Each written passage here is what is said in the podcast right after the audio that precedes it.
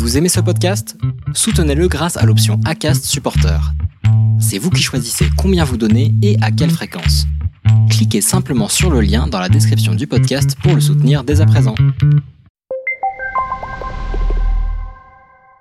Quelle forme de soutien est-ce qu'une maman entrepreneur attend en fait de la part de son mari? Je sais pas si tu peux nous, en parler. Je sais même pas si tu le sais vraiment, mais Non, ben, le truc c'est que nous les femmes, on a des attentes tellement élevées et tellement nombreuses que je sais même pas.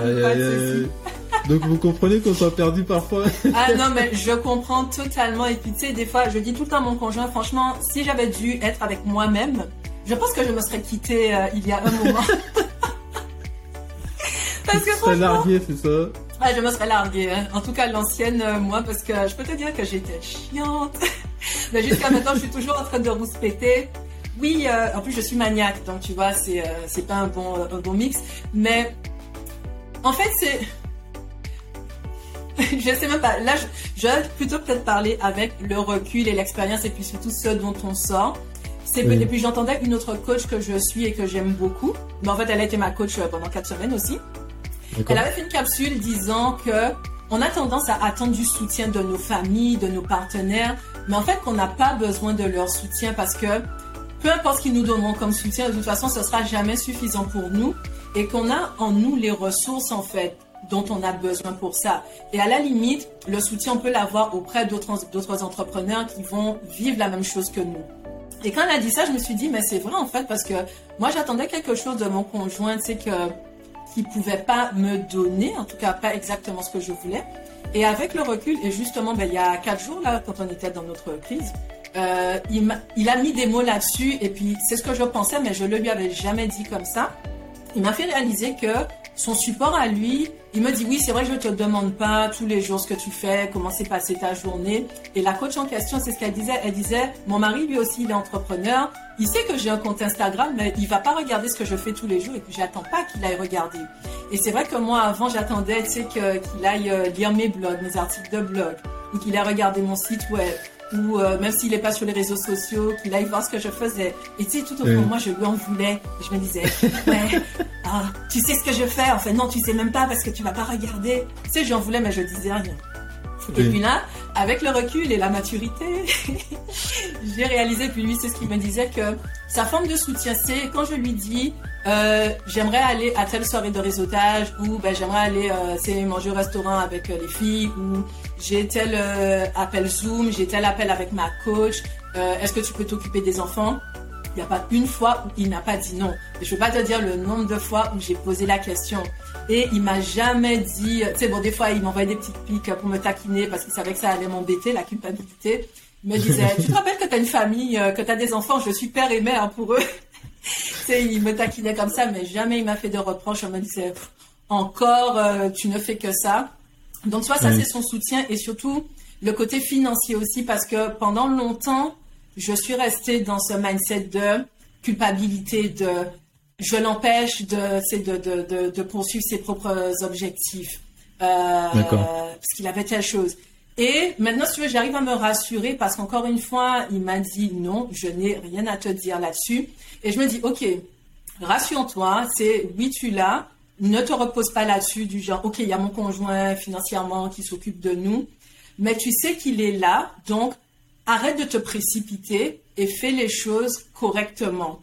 Et quand tu, de toute façon, quand tu fais les choses correctement, tu sais, les résultats viennent plus facilement et je le constate. Euh, donc, ouais, c'est ça, c'est vraiment euh, discuter et puis ne pas attendre des choses euh, énormes parce Extra, qu'après, on est vraiment Ouais. déçu et ça crée beaucoup de D'accord. frictions inutiles en fait. D'accord. Alors tu, tu sais que donc cette émission, nous on parle, enfin on parle à tout le monde, mais on a un public majoritairement afro, ou afro-descendant. Euh, Est-ce que tu penses que les, je vais pas dire des, des maris spécifiquement, même si c'est ton cas, mais des conjoints dans une famille noire, si tu me permets, je, il me semble que ton mari est, a des origines, enfin ou euh, Oui, il est guadeloupéen aussi. Ouais, ouais. D'accord, voilà.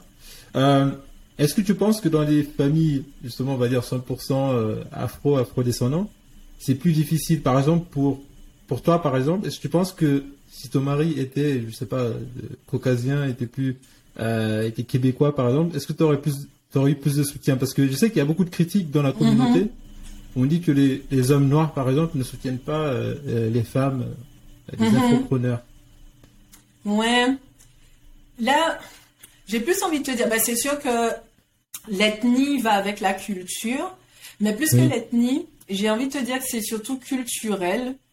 Mais en tout cas, si je prends notre culture en Guadeloupe, en tout cas, euh, déjà en Guadeloupe, on a, là je pense que ça a changé parce que tu sais, ça fait maintenant euh, plus, ah, plus de 20 ans en fait, hein, 21 ans que, que j'ai quitté la Guadeloupe. Donc même si je suis retournée, je vis plus là-bas, donc je ne vois pas les changements vraiment qui se font, enfin pas comme les gens qui vivent là-bas. Mais je sais qu'il y a de plus en plus d'entrepreneurs et ce sont des gens de ma génération et de la génération d'après, donc les plus jeunes. Mais en tout cas pour les gens de peut-être limite de ma génération, mais ceux d'avant, on n'avait pas cette culture entrepreneuriale. C'est la fibre entrepreneuriale, c'était pas quelque chose qui était développé chez nous.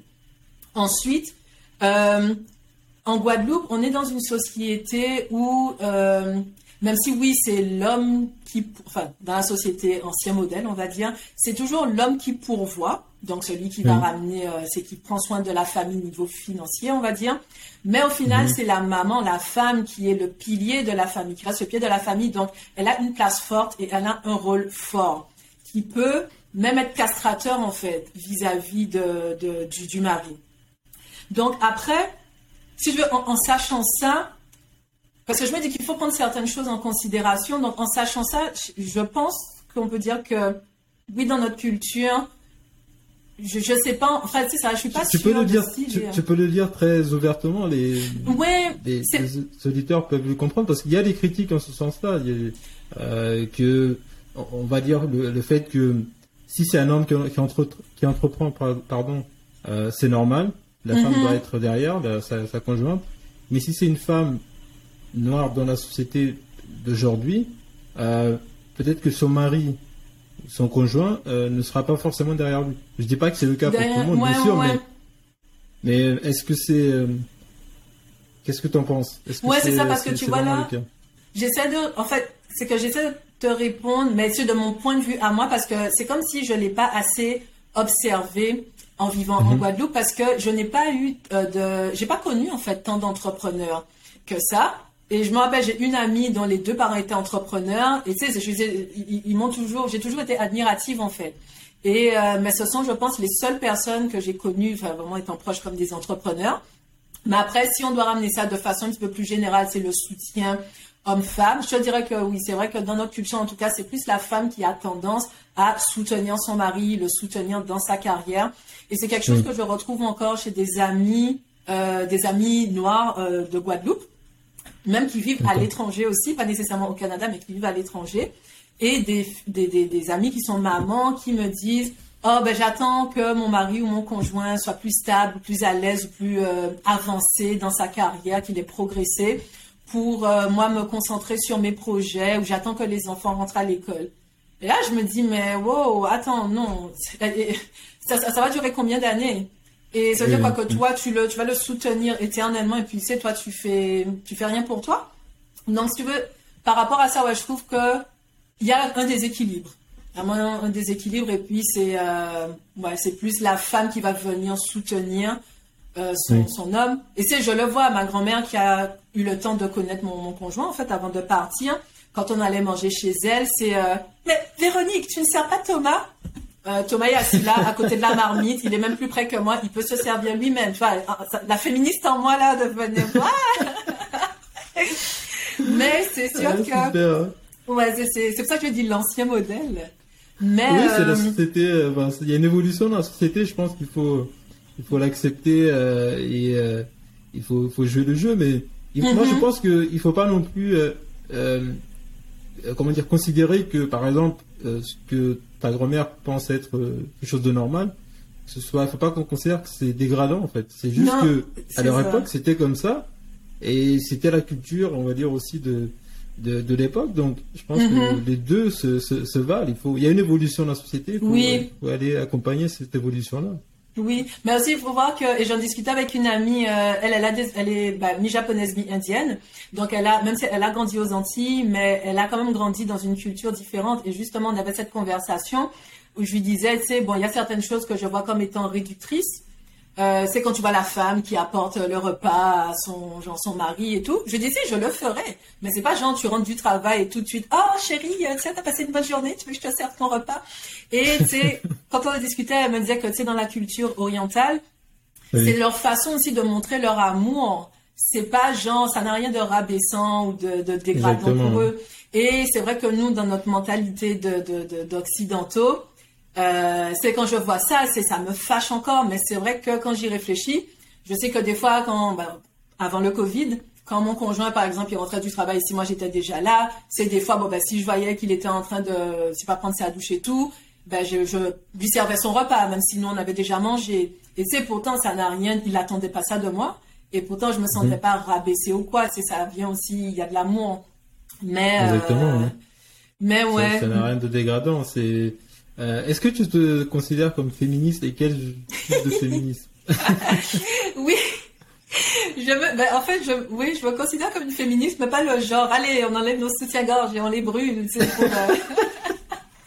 non, je me considère comme une féministe, mais une féministe qui attend quand même que les hommes et les femmes soient placés au, euh, comment je peux dire, au même niveau. J'adore quand les hommes sont galants. C'est la galanterie pour moi, c'est quelque chose. Là, c'est mon côté vieux jeu. Mais c'est quand t'as un, un, homme, un, gars, un homme que tu connais pas, hein, mais qui va te retenir la porte ou te laisser passer. Euh, c'est, je trouve ça tellement touchant. Et mais de la même façon, tu sais, moi, je vais retenir la porte s'il y a des hommes. Et puis, tu sais, ils sont gênés du genre, non, non, allez-y. mais il y en a qui font, oh, ben merci. Donc, tu sais, je suis féministe, qui, mais féministe dans le sens où non, merde. Désolée pour le gros mot. Zut. La femme n'est pas faite, genre, pour rester à la maison et s'occuper des gamins. Et puis, c'est quoi ces histoires de, c'est la femme qui se fait licencier, euh, on lui reproche d'avoir eu des enfants. Et puis, c'est quoi ces mhm. histoires? On demande toujours aux femmes, oh, ben, quand est-ce que tu vas avoir des enfants? Tu penses pas euh, devenir maman? Est-ce qu'un homme, on lui pose la question, quand est-ce que tu penses devenir père? Ou est-ce qu'un homme, on lui reproche de s'être absenté euh, parce qu'il s'est occupé de ses enfants? Et féministe. de rester célibataire. Ou de... Exactement, c'est vrai, c'est vrai. Tout à fait. Ou euh, c'est... Euh... Ben, enfin, j'ai perdu mon idée, mais c'est ça, c'est, je suis plus. Non, non, c'est pas grave. Je me perds toute seule, donc euh, il y avait de fortes chances que. mais c'est ça, c'est féministe dans ce sens-là, dans Arrêtez de réduire la femme à un rôle de la femme reste à la maison, elle fait la bouffe, c'est elle qui fait le ménage, c'est elle qui doit absolument prendre des jours de maladie euh, quand les enfants sont malades. Euh, c'est la mère qui doit être au foyer alors qu'il y a des pères au foyer. Et puis ils s'éclatent, ils sont vraiment euh, tout à fait normal. Exactement ce sont leurs enfants. Et puis féministes aussi dans le sens de parce que j'ai des amis qui ont fait ça. Et quand j'entendais ça j'avais juste envie de les prendre et de les secouer. Non mais tu comprends euh, comme euh, le bébé vient de naître hein, elle, se remet d'une péridurale c'est, mhm. ça te fait super mal mais non, mais je vais dormir dans le salon sur un matelas parce que bon, comme le bébé pleure et que lui il travaille, je veux pas le réveiller. Je me dis, tu sais, je me dis, mais purée. On l'a pas fait à deux, l'enfant. c'est ça. Et, ça. et même mon conjoint, quand il entend ça, c'est ça l'enrage. Il me dit, mais il me semble qu'ils l'ont fait à deux, cet enfant. il dit, oui.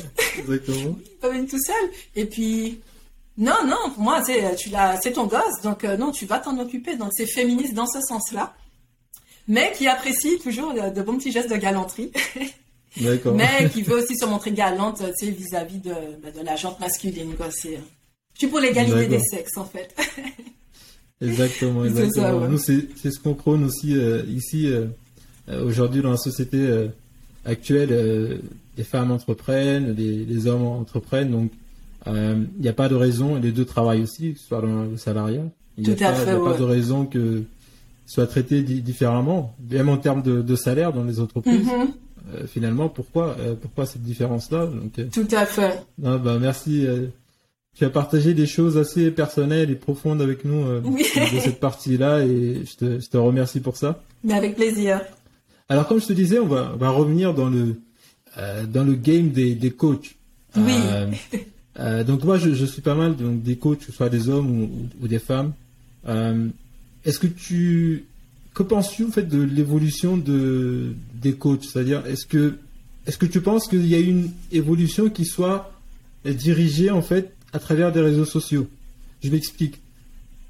Il y a eu, il y a toujours eu des coachs ou des mentors. Avant, on en appelait plus des, mentors. Euh, est-ce que tu penses qu'aujourd'hui, en fait, il y a à la fois une, multiplication donc des propositions, mais aussi des différences dans les stratégies en fait de coaching? Est-ce que tu penses que c'est dû aux, réseaux sociaux? Et est-ce que c'est en fait un, quelque chose de positif ou négatif pour toi?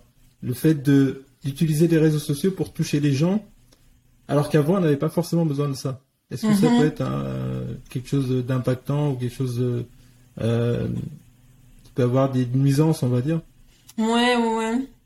Ben, je pense que pour être une fille, c'est très euh, social, même si, bon, enfin, à 51%, je suis solitaire, tu sais, je vais rester dans mon coin, mais à 49% social. Euh, je préfère les interactions en face à face. C'est parce que bon, même à travers un écran, tu peux sentir l'énergie des gens, mais les interactions en personne, c'est euh, tout autre chose. Euh, pourtant, c'est ça, pour maintenant évoluer dans la sphère digitale, je trouve que l'avantage, c'est que ça te permet d'atteindre en fait des personnes qui se trouvent c'est euh, à l'autre bout du monde. Et c'est ce que je trouve mhm. fantastique. Et ce que j'aime aussi des réseaux sociaux, c'est cette connexion. Moi, c'est un petit peu comme quand je travaillais en bureau et que j'avais des clients. Euh, je les avais, je les voyais jamais en fait parce qu'à l'époque, les visios, les appels en visio, ça n'existait pas vraiment. Si on se parlait au téléphone et on développait une, relation de confiance. Des fois, on plaisantait. Euh, des fois, quand je voyais leur numéro, tu sais, j'étais contente parce que je savais que c'était eux, que ça allait bien se passer. Et je trouve que les réseaux sociaux, ça te permet cette sorte de connexion. Euh, ça, c'est le bon côté. Le côté le moins fun, je dirais, c'est euh, c'est que tu peux trouver de tout et de n'importe quoi. Tu vois, c'est et en fait, ce qui m'énerve, même moi en tant que coach, c'est j'utilise le marketing, mais j'utilise que les choses du marketing qui résonnent avec moi. Et d'ailleurs, je disais ça à ma meilleure amie, je dis, je suis consciente que ça fait que j'ai une croissance plus lente, mais c'est pas grave, ça reste en accord avec mes valeurs. Mais par exemple, je vois comment des fois les gens vont t'approcher euh, et puis c'est les histoires de follow, unfollow. Ça, je trouve ça euh, lamentable. Et mhm. euh, ou des gens qui te contactent ou te disent hey, bonjour, ouais comment ça va et tout. Ou dès que tu vas t'abonner à eux, bim, direct, ils t'envoient et salut. ils, ils prennent même pas le temps de connaître ton prénom. Et puis c'est c'est un robot de toute façon. Ils utilisent des bots. Et puis c'est euh, et salut, euh, rejoins euh, ma masterclass ou récupère tel outil. Il n'y a aucune connexion qui se bâtit. Donc si tu veux, il y a les deux. Tu as les gens, les mhm. personnes authentiques qui, même s'il y a les réseaux sociaux, les gens qui vont rester humains et bâtir de vraies relations avec les gens et ne vont pas nécessairement essayer de faire de chaque contact un client. Et tu as ceux qui sont pour moi comme, je ne dirais même pas des requins, mais je les vois comme des rapaces, où c'est la quête aux followers, la quête aux clients, et euh, vas-y, je te balance mon truc, même si je sais même pas qui tu es. Euh, mhm. Tiens, achète ma voiture. Bah, tu sais même pas si j'ai le permis déjà, ou euh, peut-être que je des vélos, tu vois. Donc ouais, c'est plus ça que je trouve dérangeant. Et après, je vois qu'il y a des personnes comme par exemple, bon, ma mère c'est pas la même génération, mais des personnes comme ma mère qui ne sont pas habituées, qui sont, elle est encore méfiante, soit des, par rapport aux réseaux sociaux, ou même pense à ma meilleure amie qui est sur les réseaux sociaux, mais des fois, elle découvre des choses du marketing euh, par, grâce à moi, en fait. Et tu sais, donc elle me dit, ah, en stratégie ou mensonge Je lui ai dit, bah, de mon point de vue personnel, je vois ça comme un mensonge. Mais c'est vrai que ça rentre comme une stratégie, mais après, c'est une question de point de vue. Et je pense qu'il y a des gens qui peuvent encore se faire avoir facilement. Et je sais que moi, il y a une, cette chose que je déteste, déjà, c'est le manque de respect. Mais ensuite, qu'on te, qu'on prenne les gens pour des poids, tu vois, pour, pour des abrutis. Et je trouve que ça, c'est une des, des, euh, des, déviances, en fait, des réseaux sociaux. Prendre les gens pour des abrutis. Et euh, c'est là où je trouve que c'est euh, un peu ouais, dangereux. Donc, D'accord. Donc, toi, tu, tu prônes plus un, une sorte de, de, de, coaching, on va dire, responsable. Euh, c'est pas ce qu'on peut dire. Oui, j'aime bien, j'aime bien ce mot. ouais. ouais. Oui. non, je, suis d'accord avec toi. Conscient peut-être, responsable et conscient. Oui, exactement. Non, c'est, bah, je suis, je suis vraiment d'accord avec toi sur cette partie-là. Il y a, il y a des stratégies qui, qui parfois en fait sont même interdits. Tu sais, par Mhm. exemple, de follow en follow sur Instagram, ce genre de choses, c'est même interdit, mais il y a des gens qui, euh, qui le font quand même. Mhm. Euh, donc c'est sûr que c'est euh, c'est- c'est pas le genre de, de choses à, à faire. Euh, Non, c'est clair. alors, justement, encore dans, dans ce game de, de- des coachs, euh, que penses-tu de, de la place justement des coachs euh, Alors, j'aime pas du tout ce terme. Les gens utilisent souvent racisé, mais j'aime pas du tout ce terme. de- Ouais, moi aussi, il me... Déjà, je le comprenais pas, et ensuite, ouais, juste le mot me hérisse le poil, mais ouais. Mais c'est pour qu'on se comprenne un peu plus. Oui, mais oui, oui. On va dire coach euh, d'origine afro ou afro-descendant. Mhm. euh, ou d'autres origines. hein, mais euh, qu'est- qu'est-ce que tu penses de la place peut-être de, de- des coachs, on va dire comme toi, Mhm. euh, dans la- une société, par exemple, société québécoise, on va dire majoritairement, et logiquement euh, euh, blanche, on va dire. Mhm. Euh, Est-ce que tu penses que c'est plus difficile ou finalement non, c'est Ben, tu as différents types de clients. de Oui, j'ai différents types de clients, clientes, mais quand même, les... Parce qu'en fait, c'est ça, c'est que je connais d'autres coachs ou entrepreneurs noirs qui sont ici, qui m'ont parlé de leurs expériences où ils ont l'impression qu'ils doivent se battre plus que les autres. Euh, c'est plus que les blancs, par exemple. Euh, ou se faire leur place ou se défendre. Et personnellement, ce n'est pas quelque chose que j'expérimente.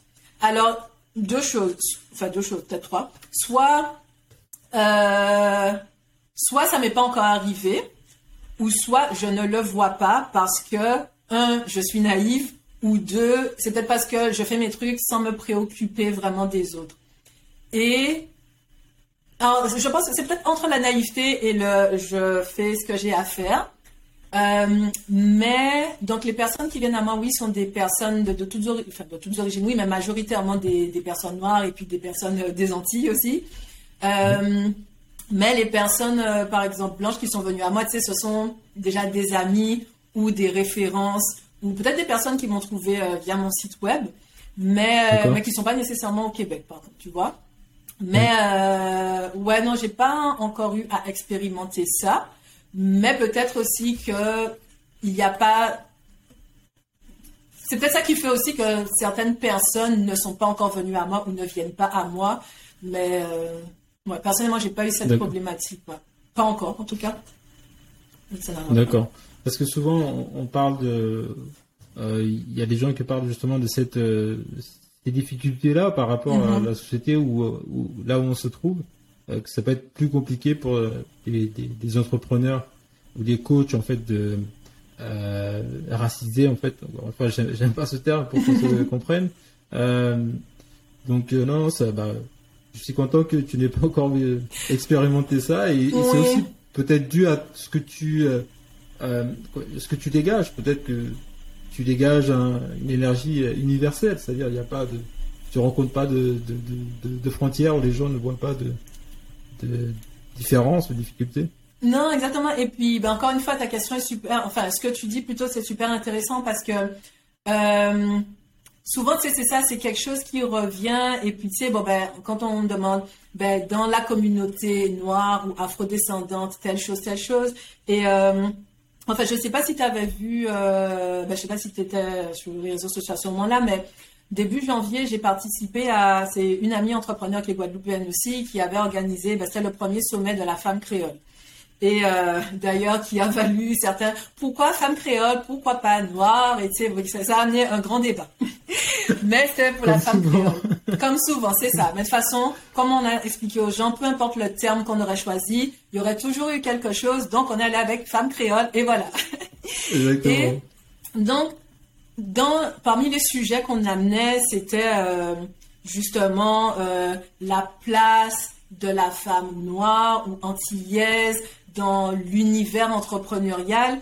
Et je me souviens, il y avait une autre coach, mais je ne me rappelle plus laquelle. Mais elle et moi, on était un peu, on, avait le même discours et c'est que moi, c'est ça, j'ai jamais été, même si j'ai grandi en Guadeloupe et que j'ai grandi sais, avec des noirs, que je fréquente des noirs, c'est, j'ai jamais eu comme on va dire, ce besoin de retrouver nécessairement des Noirs partout où j'allais. Et je me rappelle quand je suis partie faire mes études, euh, quand j'ai quitté la Guadeloupe pour aller en France, ma mère me reprochait de ne pas me rapprocher d'associations d'Antillais comme nous, ou même en arrivant ici. Et sais, je lui disais, mais tu sais, je pars dans un autre pays, c'est pas, j'ai rien contre euh, mes compatriotes, mais je dis, mais je pars pas dans un autre pays à la découverte d'autres choses pour me retrouver avec mes semblables, absolument.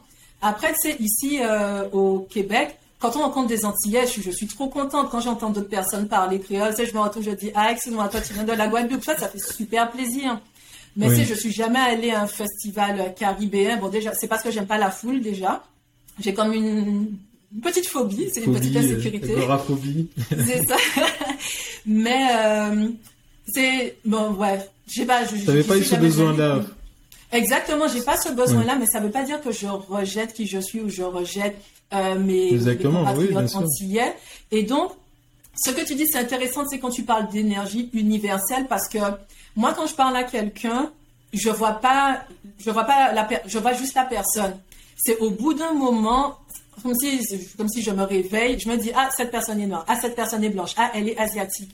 Mais je vois l'individu avant, et des fois, j'ai l'impression qu'il y a des gens, tu sais, qui me le reprochent, ou vont me dire, oui, tu sais, aux États-Unis, bon, tous les, mhm. euh, tout ce qui s'est passé avec euh, ben, les Noirs qui se font euh, tuer par des policiers et tout. C'est des fois il y a des gens qui vont dire oui, mais tu prends pas position. Je dis ce n'est pas que je ne ah. prends pas position, mais j'ai dit avant tout, je vois que c'est un être humain qui s'est fait qui s'est fait tuer. Après, quand on remet les choses dans le contexte, je dis c'est sûr que oui, ça aurait été un blanc. Ça, on n'en serait peut-être pas arrivé là. C'est sûr qu'il y a un problème qu'il faut souligner. Mais voilà, c'est ça. Moi, je suis plus en mode universel, mais c'est que je vois l'être humain avant tout. Et puis même euh, plus jeune dans ma famille, mes tantes, euh, elles me disaient, tu verras, parce que moi, c'était tout le monde est beau, tout le monde est gentil. Elles disaient, tu verras quand tu partiras en France, quand tu seras confronté au racisme. Moi, je me disais, mais qu'est-ce qu'elle raconte?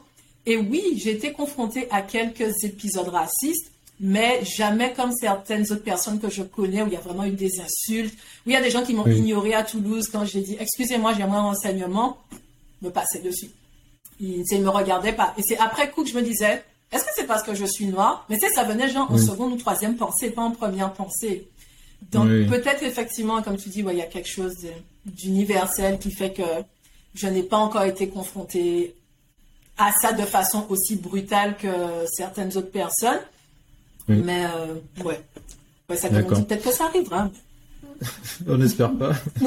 euh, L'un de tes euh, leitmotivs, on va dire, c'est de se lancer. Tu en as d'autres, mais j'ai retenu euh, se lancer, euh, se mm-hmm. lancer, se lancer. Qu'est-ce que tu dirais justement à une, à une personne qui justement est dans le salariat et, et qui a envie de poser sa dème? Comment mm-hmm. poser sa dème en fait quand tu es face à, à, des, à des envies à la fois de, se lancer, mhm. mais aussi tu as cette contrainte-là, peut-être financière, où tu peux pas partir comme ça, il y a les conjoints, il y a la famille, etc. Ok, oui, oui, oui, super question. Euh, ben, l'impulsif en moi avant aurait dit démissionne tout de suite, parce que bon, moi je l'ai fait, euh, je l'ai fait quand quelque chose ne me convenait pas, euh, je partais. C'est moi, c'est bien simple je vais rester poli, mais tu me fatigues ou tu, enfin, je sais pas, ça marche plus, je m'en vais. Je me disais que j'ai pas de, je veux pas perdre mon énergie en fait à, à continuer quelque chose qui ne me convient pas. Maintenant, la personne la plus sage te dira, euh, gère bien, gère bien les choses, surtout quand il y a l'aspect financier. Et c'est vrai qu'au final, je l'ai fait sans m'en rendre compte, mais avec la massothérapie, parce que j'aurais pu faire ma formation en deux mois. Et ça aurait été donc euh, pendant deux mois, ça aurait été bouclé. Mais j'ai voulu continuer à travailler pour continuer à assurer euh, ben, ma partie des revenus. Donc j'ai choisi une formation plus longue qui était en, soirée et en, fin de semaine pour avoir un emploi. Donc j'irais, par rapport à tout ça, j'irais, ben, si on veut poser sa démission, c'est euh, déjà ne pas faire comme moi, ne pas se reposer que sur ses économies. C'est peut-être d'essayer de voir son, d'essayer de continuer à trouver de la joie dans son, dans son logement, dans son, dans son emploi. Euh, en fait, déjà, attends, on va prendre les choses dans l'ordre. C'est de se donner une date d'échéance, parce que ça aussi, ça aide beaucoup de savoir c'est que tu as une date et où tu te dis, OK, quand tu as un contrat, tu sais qu'il va prendre fin, c'est plus facile, c'est ça te fait tenir. Après, quand c'est un emploi euh, permanent où il n'y a pas de durée de, de date de fin, c'est un petit peu plus difficile, mais c'est se donner une échéance, se dire, OK, à telle date, je décide que je ne serai plus en emploi, euh, je vais me lancer. Et à partir de là, tu, sais, tu prépares ta démission, mais c'est contre-temps, ça risque d'être dur parce que si tu veux démissionner, c'est que ça ne va pas. Et si ça va pas, ça veut dire que tous les jours, ça doit être un peu difficile. Donc, le temps que qui te reste à passer, c'est d'essayer de trouver de la joie dans ce que tu fais. Ou à la limite, si tu ne trouves pas de joie dans ton emploi, de faire des choses en dehors qui t'apportent de la joie. Mais surtout, c'est de vraiment shifter son mindset aussi et de se dire que de voir cet emploi comme étant une source qui nous permet déjà de préparer, euh, peut-être mettre, commencer à mettre de l'argent de côté pour, ok, peut-être que j'aurai besoin d'investir dans telle chose, d'investir dans du coaching, d'investir dans tel matériel. Donc, voir, dire merci en fait à cet emploi, même si on ne l'aime pas, mais de le voir comme étant une source en fait qui nous permet de commencer à construire notre entreprise alors qu'elle n'est pas, elle est même pas encore née. Et donc au moment de poser sa démission, euh, c'est ça. Faire en parallèle. Oui, en, au, départ. Oui, c'est ça, parce que ben justement, c'est bien que tu m'as devancé, que j'allais y venir. Et puis, c'est rien n'empêche de, de, commencer. puis moi, c'est ce que je faisais. Bon, c'est sûr que j'avais déjà mon, euh, mon, je massais déjà, mais je, je, continuais quand même à avancer sur ma formation. Le midi, au lieu de manger avec mes collègues tous les midis, ben je me bloquais certains midis pour euh, réviser ou pour euh, travailler sur quelque chose. Donc, on peut concilier les deux euh, en y consacrant même que 30 minutes par jour. Peut-être pas tous les jours, mais genre du lundi au vendredi ou quelques fois dans la semaine. On peut avancer et surtout réussir à maximiser son temps. Et puis, et c'est ça. Et puis quand tu poses ta démission, ça fait que tu sais que ton projet, même s'il n'est pas forcément archi clair ou super structuré, au moins tu as déjà une direction et puis, tu sais, tu mhm. vas pas, genre, juste poser ta démission et t'asseoir là et te dire, bon, qu'est-ce que je fais maintenant? Tu peux poser la question aussi, c'est correct, hein. Mais au moins, si tu peux avancer parallèlement à ton emploi, euh, fais-le. Et après, euh, le moment venu, tu donnes ta démission euh, quand, quand, tu te sens prêt. D'accord, merci pour, pour ces, pour ces conseils-là. Euh, bah, on va parler de, de, tes programmes parce que on n'a pas parlé depuis le, début. Euh, quels sont tes programmes d'accompagnement des mamans qui souhaiteraient te contacter ou oui euh, pour ton ben, accompagnement? Oui, ben en fait, ben, j'allais dire principalement. Là, ce ne sera plus principalement, mais c'est que j'ai commencé avec du one-on-one, donc des accompagnements individuels et vraiment personnalisés. Donc, je le fais encore parce que j'adore le one-on-one. Je trouve que ça, tu crées une connexion plus forte et puis ben forcément, on a des résultats plus plus rapides est plus important mhm. quand on travaille euh, en individuel. Donc là, c'est ce que je fais. Et puis, euh, je m'adapte vraiment à la personne. Mais ce que je propose, c'est euh, soit qu'on travaille ensemble pendant 4, 8 ou 12 semaines. Il y a quelques rares personnes à qui je vais proposer 24 semaines, donc 6 mois. C'est quand là, je vois qu'il y a vraiment un gros travail de mindset à faire avant qu'on ne plonge à fond dans l'entreprise. Euh, mais c'est ça, c'est que j'accompagne les personnes autant dans leur bien-être euh, personnel, ou si on mhm. veut euh, apprendre à, s'affirmer ou à s'organiser, mieux organiser c'est, le quotidien, la famille. Donc je, je, les aide autant avec ça qu'à lancer leur entreprise, démarrer leur entreprise. Parce que souvent on me dit, je veux me lancer mais je ne sais pas par quoi commencer. Alors soit je ne sais pas quoi faire, quelle est la prochaine étape, comment trouver l'idée. Et donc, je les aide vraiment à éclaircir leurs idées puis euh, structurer les choses et puis vraiment euh, concrétiser leur projet et après le lancer. Donc, ça, je fais en one-on-one. Et justement, euh, au mois d'octobre, je vais lancer mon premier programme où ce sera un programme de sept semaines où ben, ce sera pour aider justement des femmes ou des hommes aussi, mais pour aider les, personnes à démarrer leur, ben, leur activité en ligne mais tout en apprenant à concilier ça avec la famille, parce que tu peux vite te perdre dans ton entreprise, mais d'un autre côté, tu peux te limiter aussi par rapport à ta famille. Et je pense qu'on ne devrait pas avoir à choisir. C'est sûr que ta famille reste ta priorité numéro un, ça c'est clair et net, mais dans le meilleur des mondes, quand tout va bien, je pense qu'on ne devrait pas avoir à choisir, à sacrifier l'un euh, au profit de, au profit au dépens de l'autre, au dépens de l'autre. Donc, c'est vraiment de les aider à leur donner les outils pour se lancer et en même temps leur donner ce qu'il faut pour créer, créer ça avec sérénité. C'est vraiment ça, sérénité et harmonie. D'accord, mais ce seront des, des, cours euh, euh, sur Internet ou des accompagnements vraiment euh, Ouais, ce sera en ligne. Donc là, c'est ça, ce sera en groupe, en ligne, ou pendant cette semaine, en fait, euh, il y aura une portion euh, cours en ligne où les personnes auront accès à des, exercices, on va dire, de renforcement à faire en fait à, leur rythme à n'importe quel moment. Et pendant cette semaine, donc une fois par semaine, on aura des coachings et ou ateliers où on va travailler sur des points spécifiques, comme par exemple ben, d'où partir, donc comment trouver son idée, euh, à qui on s'adresse, donc comment définir la personne à qui on veut s'adresser.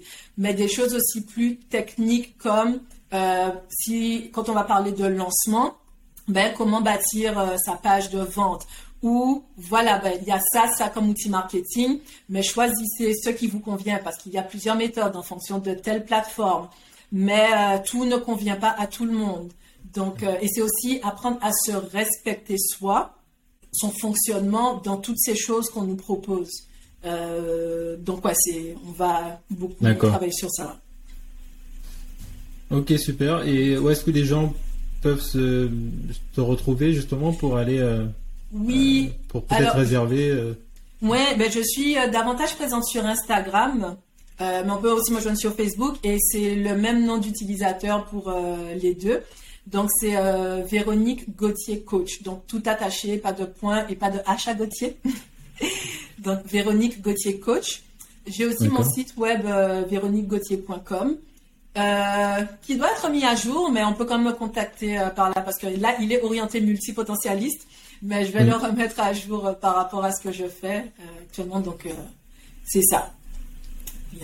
Ok, très bien. Bah, j'encourage tous nos auditeurs à aller sur tes différents réseaux sociaux et sur ta page internet pour euh, l'accompagnement super, euh, euh, super intéressant et qui vont exposer vos ventes et vos, vos projets. Oui, en tout cas, merci beaucoup. C'était super intéressant comme discussion et puis, ouais, mais bah, on n'a pas terminé. Ah, pardon, ok. Comme t'as dit, c'était super intéressant. Je pensais que c'était fini. non, non, je veux dire, ce sera super intéressant d'avoir le, qui puissent te suivre pour ça. Donc je demande à mes interviewés de proposer un conseil pour euh, la nouvelle génération. Est-ce que tu aurais un conseil, une bouteille à la mer pour euh, une hmm. génération de jeunes femmes euh, qui voudraient faire la même chose que toi ou qui voudraient se, lancer ou, autre chose hein? Oui. C'est vrai que je constate déjà quand même que dans cette génération, ils sont beaucoup plus fonceurs que les gens de ma génération. Donc c'est vraiment, je trouve que il y a moins de peur et puis c'est je fais, ça marche pas, ben je vais essayer. Donc, ce que je pourrais dire, c'est si vous le faites pas déjà, enfin si vous le faites déjà, je vous dirais continuez, mais si vous le faites pas déjà, lancez-vous parce que s'il y a une chose que j'ai apprise et que j'apprends encore, c'est que au-delà de la peur, il se trouve une possibilité de possibilité. Et en fait, c'est que la peur, c'est vraiment illusoire. C'est, je dis ça, je vous dis ça, mais j'ai encore peur de certaines choses. Et je travaille dessus. Et des fois, je ferme juste les yeux, je me lance et je me dis, ah, ok, je suis encore là. Donc, c'est ça. Si je peux vous donner un conseil, c'est lancez-vous. Un petit peu, faites avant et voyez après. C'est peut-être pas un bon conseil, mais c'est que plus vous allez attendre, plus vous allez laisser de la place à la peur, au doute, à l'incertitude, euh, aux commentaires des gens qui vous diront mais non mais faut pas y aller, tu vas tu, vas échouer. puis euh, les gens nous disent souvent ça par amour, mais ce sont mhm. des personnes qui n'ont pas fait plus que nous, donc on peut pas vraiment écouter ces gens-là. Faut pas les écouter. Surtout la famille, non? Surtout la famille, spécialement la famille. C'est parce qu'ils nous aiment. Exactement. Ça donne lieu à beaucoup de disputes. J'ai eu de grosses disputes avec ma mère mais après, une fois qu'ils nous voient lancer, et même si on fait n'importe quoi, mais souvent quand ils nous voient lancer et qu'on est bien, ça va, mm. ils disent plus rien, ils observent, et puis après ils commencent à encourager, à s'intéresser. Mais vraiment, suivez votre cœur, et je sais qu'il y a souvent cette, euh, cette bataille entre la tête et le cœur, et je sais que des fois c'est pas facile d'écouter son cœur, mais demandez-vous vraiment, au-delà de la logique, de ce qui semble euh, cohérent, Qu'est-ce que votre cœur vous dit? Qu'est-ce que vous avez envie de faire? Et si ça paraît différent de tout ce que la société euh, nous a enseigné, c'est pas grave. Allez-y parce que si vous n'êtes pas aligné avec qui vous êtes ou qui vous êtes destiné à être, ben tout ce que vous aurez, c'est une vie de regret, une vie de j'aurais dû et si et si. Mhm. Donc en plus, vous êtes jeune, vous avez vraiment toute la vie devant vous, donc allez-y, c'est maintenant. Vous avez l'opportunité d'avoir des gens qui vous encouragent à le faire maintenant, ce qui n'a pas été euh, mon cas. Donc allez-y, faites-le. Et puis, euh, on a une seule vie terrestre, enfin une seule vie terrestre, peut-être pas, paraît-il qu'on se réincarne. Mais en tout cas, physiquement, là, comme on est nous, là, à l'heure d'aujourd'hui, c'est une seule vie. Donc profitez-en et puis euh, vivez-la à fond. C'est lancé. C'est ça. Sans vraiment se soucier de oh mais telle personne dira. Il y aura toujours des gens pour dire de toute façon. Tant que l'humain sera humain, il y aura toujours des gens pour dire quelque chose. Donc euh, go for it. Non, super, super. Merci pour euh, toutes ces valeurs. Merci pour ta joie de vivre. Merci pour ton énergie. Avec plaisir. Euh, C'était super de d'échange avec toi et je, je suis sûr que nos auditeurs vont, adorer le, cet épisode-là. Euh, que j'ai probablement proposé en deux épisodes, tellement Oui, ça oui, a été riche en, en non, C'était vraiment super. Alors, c'est presque fini, mais pas totalement. Euh, je termine toujours donc avec euh, euh, des questions enchaînées, les questions en rafale. Donc tu as très peu de temps pour répondre à ces questions-là et vraiment ne il n'y a pas pas besoin de réfléchir.